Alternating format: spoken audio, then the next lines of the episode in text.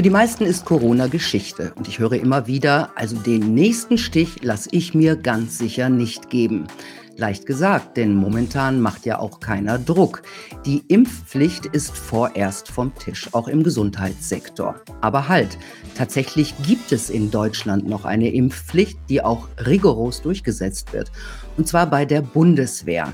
In dem neuen Film Standhalten sprechen Soldaten über diesen Zwang zur Injektion. Einer sagt, ihm drohten sogar drei Jahre Haft weil er sich nicht spritzen lassen will. Und das, obwohl interne Untersuchungen der Bundeswehr belegen, dass dort dreimal gespritzte sich viel häufiger mit Corona infizieren als Genesene. Und sogar Karl Lauterbach inzwischen schwere Impfschäden zugibt. Mein Gast ist Oberstleutnant, ungespritzt und er hat Fragen gestellt. Antworten hat er nie bekommen. Arbeiten darf er auch nicht mehr. Aber reden will er. Jetzt den Punkt Preradovic. Hallo Daniel Futschig. Hallo, ich grüße Sie. Ich grüße Sie auch und ich stelle Sie kurz vor. Sie sind Oberstleutnant der Bundeswehr und Vermessungsingenieur. Sie sind direkt nach dem Abitur zur Bundeswehr gegangen und sind mit kurzer Unterbrechung 20 Jahre dabei. Sie waren zwölf Jahre als Truppenoffizier bei den Panzergrenadieren. Die letzten acht Jahre waren Sie im Geoinformationsdienst der Bundeswehr als Fachdienstoffizier eingesetzt. Als die Duldungspflicht kam, haben Sie beschlossen, sich nicht mit der sogenannten Corona-Impfung spritzen zu lassen. Seit mehr als einem Jahr haben sie nun Dienstausübungsverbot. Darüber haben sie auch in dem neuen Film Standhalten, Soldatenstatements zur Duldungspflicht gesprochen. Wie ist denn der aktuelle Stand in Ihrem Fall? Drohen da jetzt noch irgendwelche Gerichtsverfahren oder? Also mein aktueller Stand ist halt, dass ich sowohl ähm, militärisch wie auch zivil äh, die Verfahren halt eingeleitet sind äh, und ich halt sozusagen auf meine Verhandlungen warte. Ja. Verhandlungen, was sind das für verschiedene Verhandlungen? Ja, einmal Verhandlungen vorm, ähm, vom Militärgericht und einmal Verhandlungen vorm Zivilgericht. Aha. In beiden Fällen wegen Gehorsamsverweigerung. Ah, okay. Ähm, bekommen Sie denn noch Geld von der Bundeswehr? Ja, ich, ähm, also ich bin ja noch nicht äh, aus dem Dienst äh, ausgeschlossen, sondern bin ja nur vom Dienst suspendiert. Das heißt, ähm, ja, so einem schwebenden Verfahren sozusagen. Also ich darf halt keinen Dienst tun, bin aber immer noch so gesehen aktiver Soldat und kriege halt noch 80 Prozent meiner Bezüge. Aha, 20 Prozent hat man Ihnen abgezogen. Genau. Ja. Okay, was ist das Schlimmste, was Ihnen passieren kann nach diesen zwei Gerichtsverfahren? Ja, das, das kommt immer auf die Ansicht an. Also das, für mich wäre das Schlimmste, wenn man halt die, also auf Gehorsamsverweigerung stehen ja drei Jahre Freiheitsstrafe, wenn ich äh, dafür drei Jahre jetzt ins Gefängnis müsste. Also die, der Rausschmiss aus der Bundeswehr wäre für mich jetzt nicht so wild, mhm. drei Jahre im, im Knast zu sitzen. Ja, das stelle ich mir vor. Aber es kann auch Geldstrafen hageln, oder? Ja, kann es auch. Also Geldstrafen wir sind in der Regel so der, der ja, der, der der aktuelle Fall, was halt bei, bei vielen, die verurteilt werden, ähm, da gibt es halt Geldstrafen. Genau. Glauben Sie, es könnte sich negativ auswirken, äh, dass Sie an die Öffentlichkeit gehen? Hm. Was heißt negativ auswirken? Also es hat sich ja schon ausgewirkt, dass ich halt nicht mehr im Dienst teilnehmen darf und ähm, alles andere hoffe ich, wird sich irgendwie positiv auswirken, dass äh, der eine oder andere so ein bisschen besser und mehr erfährt, was ja bei uns intern mit der Bundeswehr noch so los ist. Ja, ich nehme an, die meisten wissen gar nicht, dass da, dort noch äh, eine Impfpflicht, also diese Duldungspflicht besteht. Aber was ich mich frage, Sie haben gerade erzählt, Sie sind auch vor einem Zivilgericht. Äh, wieso sind da zivile Gerichte gefordert und nicht nur die militärischen? Ja, die zivilen Gerichte müssen halt mit einbezogen werden, weil Gehorsamsverweigerung eine Straftat ist. Und immer wenn halt intern äh, oder wenn ich als Person eine Straftat begehe, äh, dann muss das halt auch zivilgerichtlich äh, ja, geahndet werden oder aufgefasst werden. Mhm. Der Strafverteidiger Sven Lausen, der hat jetzt bei Brandenburg Live gesagt, er habe aus zuverlässiger Quelle gehört, dass bei manchen das Dienstausübungsverbot wieder aufgehoben wurde, weil die Corona-Situation ja nicht mehr so heikel sei. Haben Sie auch was davon mitgekriegt? Ähm, nein, noch, also selber persönlich jetzt nicht. Ähm, ich habe zwar Kontakt zu Soldaten, aber äh, aktuell habe ich halt auch viel um die Ohren.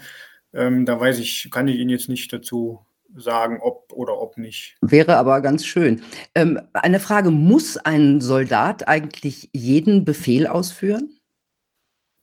Hm, also, also ich habe noch in meiner Ausbildung gelernt als Vorgesetzter, also Befehl muss halt immer äh, verbindlich und ähm, ähm, und rechtens sein. Und wenn ähm, ein Befehl halt äh, gegen jetzt eine Straftat äh, äh, ausübt oder man sozusagen gegen die Menschenwürde verstößt, dann muss ich einen Befehl halt nicht ausführen.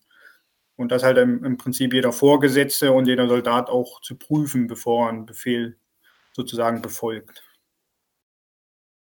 Mhm. Warum haben Sie denn den Befehl zur Impfung äh, verweigert? Zur sogenannten? Ja, weil, also Warum habe ich es verweigert? Also ich habe so gesehen habe ich es ja nicht direkt verweigert, sondern ähm, ich bin ja erstmal meiner Pflicht nachgekommen, mich beim Arzt halt vorzustellen. Also zum einen geht es halt so ein bisschen, wo sich jetzt so viele streiten um, um, um die Befehlsgebung, ja, was, was darf ein Vorgesetzter jetzt für einen Befehl geben und was darf er nicht geben. Ähm, und, und im Endeffekt darf sozusagen ein Befehl zur medizinischen Maßnahme auch nur ein Mediziner oder ein Arzt halt geben. Und da sind halt in der Regel äh, die meisten Vorgesetzten halt nicht. So, und deswegen bin ich halt auch nur zum Arzt gegangen, also bin halt meiner Pflicht sozusagen nachgekommen, mich da vorzustellen, aber beim Truppenarztgespräch oder diesem Aufklärungsgespräch, was mir ja zusteht vor so einer Maßnahme, ähm, ja, da wurden mir halt ja, viele Fragen nicht beantwortet und mir, für mich blieb halt vieles offen, äh, was unbeantwortet blieb, beziehungsweise auch aus den äh, damaligen, ähm, wie heißen die nochmal, Aufklärungsbögen. Da standen ja auch gewisse Sachen drin, die durchzuführen sind, wie zum Beispiel ein Allergietest oder ein, äh, sozusagen, dass man nochmal medizinisch durchgecheckt wird, ob man halt auch wirklich gesund ist. Und auf diese Sachen habe ich halt auch immer gepocht, dass ich die halt wollte. Also jetzt nicht als Soldat, sondern halt als Patient in diesem Sinne. Und die wurden mir halt immer verwehrt und dann habe ich halt auch gesagt, ja, dann kommen wir hier nicht überein. Also tatsächlich. Äh, genau, und was halt noch dazu kam, ist, dass man auch noch ein, ja, im Prinzip einen Einwilligungsbogen unterschreiben musste, dass man sozusagen äh, freiwillig damit einverstanden ist, dass man jetzt geimpft wird. Und da habe ich auch gesagt, ja, das muss ich nicht unterschreiben. Dazu bin ich nicht verpflichtet. Ja, und ohne diese Unterschrift ähm, wurde ich halt, also das war schon noch der nächste Grund, dass, dass man mich nicht geimpft hat. Mhm. Sie haben ja auch Briefe geschrieben an Ihre Vorgesetzten, an Minister. Was stand denn da drin? Äh, was stand da drin? Also, also die Hauptpunkte. Geschrieben, also, genau, also meinen ersten Brief, den ich eigentlich geschrieben habe, der ging an, den, an unseren obersten Generalarzt. Da habe ich im Prinzip so ein bisschen, also das, was ich gerade geschildert habe, diese medizinischen Sachen alle mal so ein bisschen angesprochen und wollte da gerne halt Antworten haben, ähm, weil ich die halt auf dem kleinen Dienstweg nicht bekommen habe. Ähm, danach habe ich halt nochmal an den Generalinspekteur und die Ministerin geschrieben. Und da ging es mir halt mit, mit Schwerpunkt halt auch um die Geschichte, ja, zum einen, wie mit den Soldaten halt umgegangen wird, die, die sich jetzt der Maßnahme nicht unterziehen, ja, dass man halt aus meiner Sicht halt so erpresst wird, diffamiert wird, ähm, ja, bedroht wird teilweise. Ähm, und dass ich halt auch aus Sicht, ich meine, war halt selber Vorgesetzter, dass es halt aus meiner Sicht die Vorgesetzten, ähm, ja, da alle halt fahrlässig handeln und, und, und, und jeder halt nur mitmacht, aber nicht wirklich, ja, seine, ja, seine Untergebenen in dem Sinne, ja, schützt, beziehungsweise so mit denen umgeht, wie, ja, wie ich es halt mal als Vorgesetzter gelernt habe. Und das habe ich halt ein bisschen bemängelt und angekreidet und habe halt auch gefragt, ob das die so die neue Führungsmethode der Bundeswehr jetzt ist, dass man wieder sozusagen von der Auftragstaktik, die man mal jahrzehntelang eingeführt hat, wieder zurück zur blinden Befehlsgehorsam geht, äh, ob das halt alles so gewollt ist. Ähm, haben Sie eine Reaktion auf Ihre Briefe bekommen? Nein, keine. Also ich habe ja, die, wie gesagt, die Briefe geschrieben. Dann habe ich auch noch mal zweimal, glaube noch mal Mitte letztes Jahr und dann noch mal Anfang dieses Jahr so noch mal höflich drum gebeten, äh, ob man nicht eine Antwort bekommt, wenn man halt was fragt. Aber das, da habe ich nie was gehört von. Sie haben es gerade schon ähm, erwähnt. Es gab Druck, wie genau sah der aus, der Druck, der auf Sie ausgeübt wurde, als klar war, dass Sie sich nicht spritzen lassen möchten? Ja, wie sah das aus? Also, ich meine, die klassischen Sachen sind halt erstmal, man wird halt in Anführungsstrichen aufgeklärt, ja, wenn man jetzt den Befehl nicht befolgt, dann begeht man Befehlsverweigerung, dann wird halt, kommen halt disziplinare Maßnahmen, ne, was weiß ich, erstmal Geldstrafen und wenn man es halt weiter treibt, wie gesagt, dann geht es halt vor Gericht und dann kann man halt äh, entlassen werden das wird halt dann entsprechend formuliert. Und in meinem Fall natürlich ähm, wurden dann natürlich auch Fragen gestellt, was mache ich da, wieso gehe ich an die Öffentlichkeit, warum schreibe ich da Briefe. Ähm, das konnte halt keiner so richtig nachvollziehen, was das, was das alles soll. Mhm. Einer der Soldaten aus dem Film berichtet, dass ungeimpfte Soldaten wegen Fluchtgefahr zur Impfstraße von anderen Soldaten begleitet wurden. Ähm, da drängt sich mir die Frage auf, ob es auch Fälle gab, in denen Soldaten ähm, gespritzt wurden, obwohl sie es nicht wollten. Also aus meinem Kreis, glaube ich, gab es welche, also es gab welche, wo halt gespritzt wurde, auch ohne, ohne Einwilligung, halt ohne alles. Ne? Also sozusagen so, wie es die Duldungspflicht eigentlich auch vorsieht. Also die Fälle gab es halt auch. Und ich habe auch mit vielen oder mit einigen telefoniert, äh, die sich da mit mir in Verbindung gesetzt haben, die da echt auch teilweise ziemlich ja, überfordert und halt auch psychisch schon fertig waren, ähm, weil es halt hieß, ja, heute ist Termin, jetzt gehen sie zum Spritzen, es ist schon alles vorbereitet und äh, Widerrede gibt es halt keine, so ungefähr.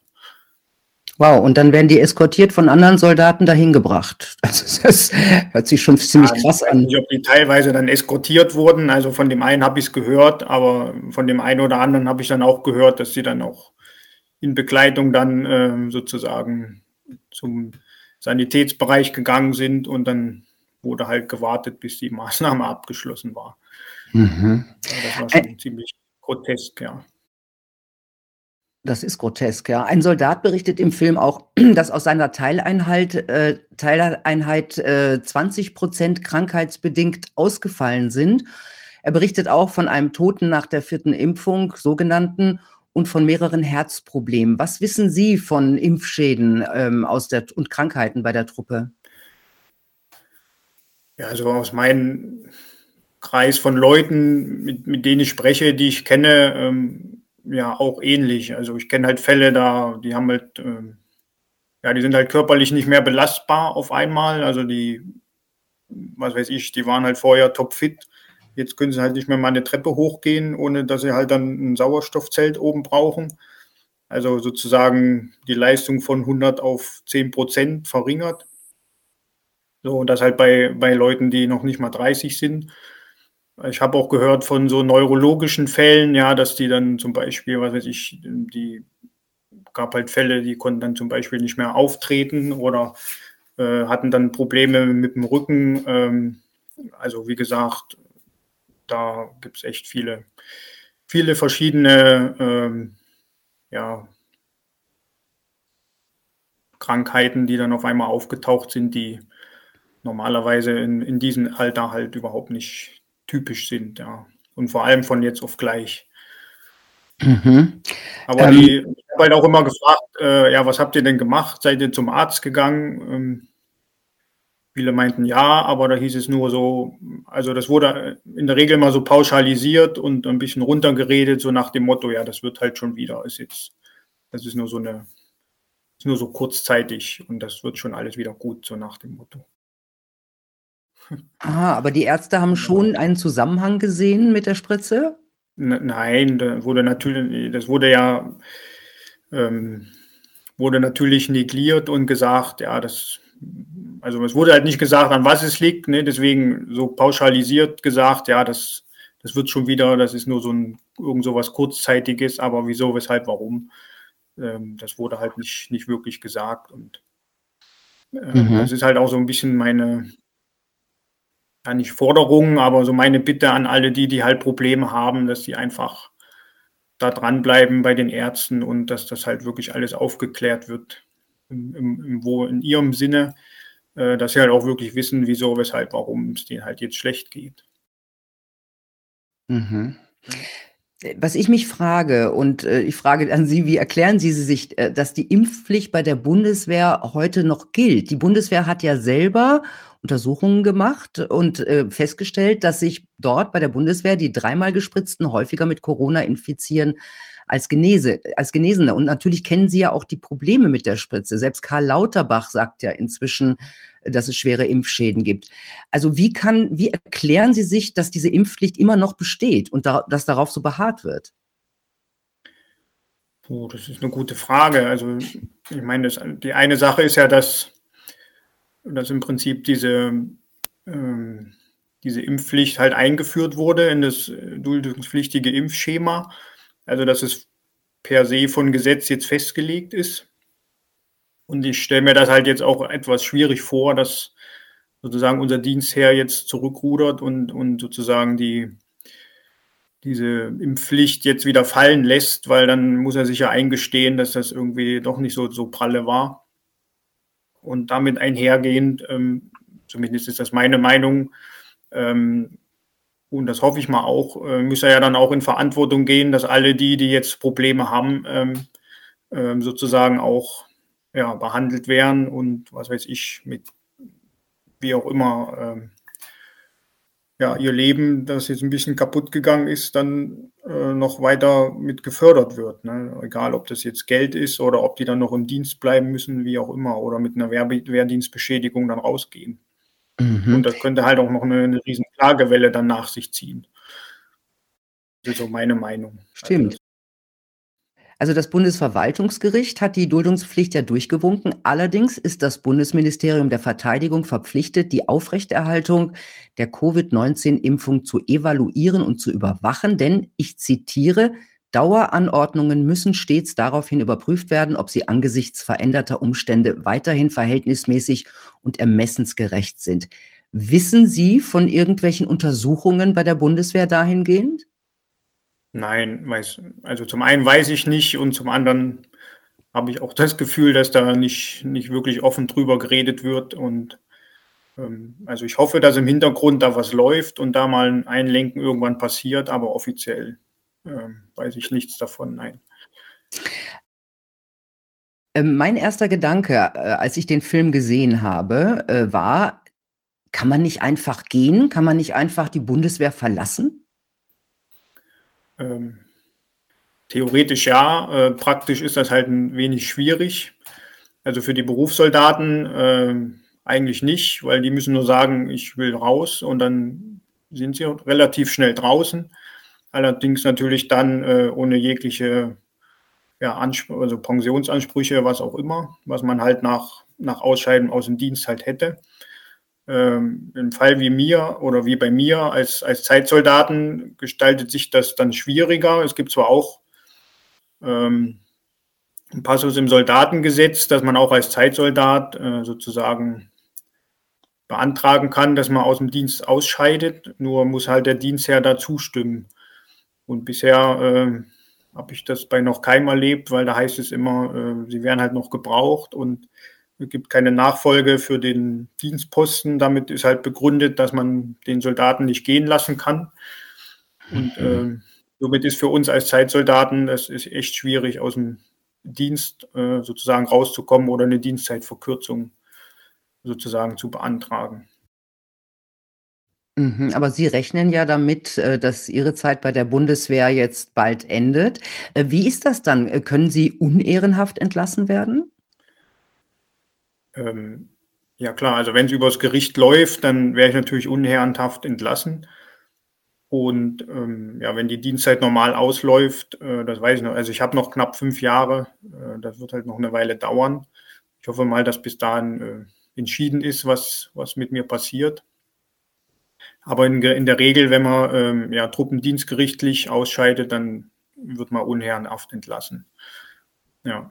Mhm. Sind Sie eigentlich enttäuscht von der Bundeswehr, für die Sie ja auch schon gekämpft haben? Na ja, was heißt enttäuscht? Also eher nicht von der Bundeswehr, aber äh, bin schon enttäuscht von, ja, von der Masse der Vorgesetzten, die das halt alles so, so mittragen. Ne? Und ähm, ich sag mal, dass immer mehr oder auch damals schon äh, Ende 2021, wo die, wo die Duldungspflicht ja eingeführt wurde, gab es ja auch schon genügend Papier und Studien, wo halt auch schon festgestellt wurde, dass diese Maßnahme jetzt äh, nicht so prickelnd ist. Und von daher bin ich schon auch enttäuscht von den ganzen Vorgesetzten, die das halt alles so blindlings mittragen, nur weil es halt befohlen ist. Mhm. Wie ist das eigentlich, äh, wie, waren, wie war eigentlich äh, das Verhalten Ihrer Kameraden Ihnen gegenüber? Gab es dieses Mobbing, das, von, das es von Vorgesetzten gab, auch von Kameraden? Ja gut, in meinem Fall jetzt nicht so, da ich ja dann doch schon einen etwas höheren Dienstgrad hatte und ich sag mal auch mit, mit lebensälteren äh, Kameraden da zu tun hatte, aber ich habe halt schon gemerkt, ähm, dass halt dann relativ schnell die so die zwischenmenschlichen äh, ja, Kontakte dann äh, etwas nachließen, ja, und äh, ich dann ja auch dann der Außenseiter war. Mhm. Genau. Sie waren jetzt, äh, man kann sagen, Ihr gesamtes äh, bisheriges Berufsleben bei der Bundeswehr. Sie sind 40 Jahre alt, Sie haben Familie. Wissen Sie schon, was Sie danach machen wollen? Ja, ich habe Pläne und ähm, geschmiedet und bin halt auch dran, die umzusetzen. Also ich habe hab schon einen Plan und habe da auch keine Angst, dass ich jetzt irgendwie in ein riesen soziales Loch falle. Ja. Aber möchten Sie noch nicht drüber reden? Bitte? Möchten Sie noch nicht ja, drüber ich reden? Baue mir gerade eine ja, ich baue mir halt gerade eine, eine, Selbstständigkeit auf und ähm, genau. Und davon hoffe ich dann auch leben zu können. Ja, vielen Dank, Daniel Futschig. Ähm, viel Glück, viel Nerven und Erfolg bei Ihren Verfahren und natürlich darüber hinaus für Ihren weiteren Lebenswerk. Danke, dass Sie da waren. Ja, danke auch. Tja, Leute, den Link zum Film Standhalten mit den berührenden Soldatenstatements findet ihr unter dem Video in der Beschreibung. Ich finde es ja völlig unverständlich, dass in Zeiten, in denen selbst ein Karl Lauterbach zugibt, dass es schwere Impfschäden gibt, dass da immer noch zwangsgespritzt wird. Was ist los bei der Bundeswehr? Also dieses Thema muss auf den großen Tisch. Also sprecht darüber, erzählt darüber, teilt dieses Video.